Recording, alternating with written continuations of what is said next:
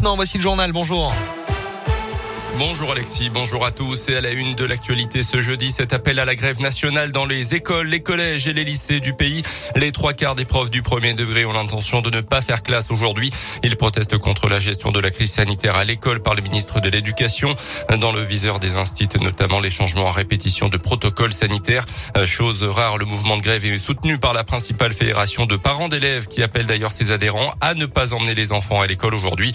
Grève soutenue également par le syndicat des inspecteurs d'académie, euh, souvent en première ligne face à la colère des professeurs ces derniers mois.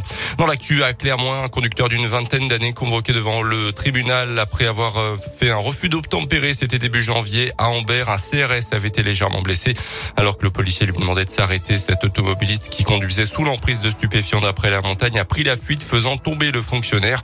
Le fuyard a fini par s'arrêter un peu plus loin. Le jeune homme a été placé sous contrôle judiciaire en attendant son procès. Un entrepreneur de la région lyonnaise toujours en garde à vue dans l'affaire de la tuerie de Chevaline en 2012 en Haute-Savoie. Déjà interrogé par les enquêteurs en 2015 avant d'être mis hors de cause à l'époque. Il a de nouveau été convoqué hier matin euh, pour vérifier son emploi du temps selon le parquet d'Annecy. Des perquisitions ont également été menées ces dernières heures.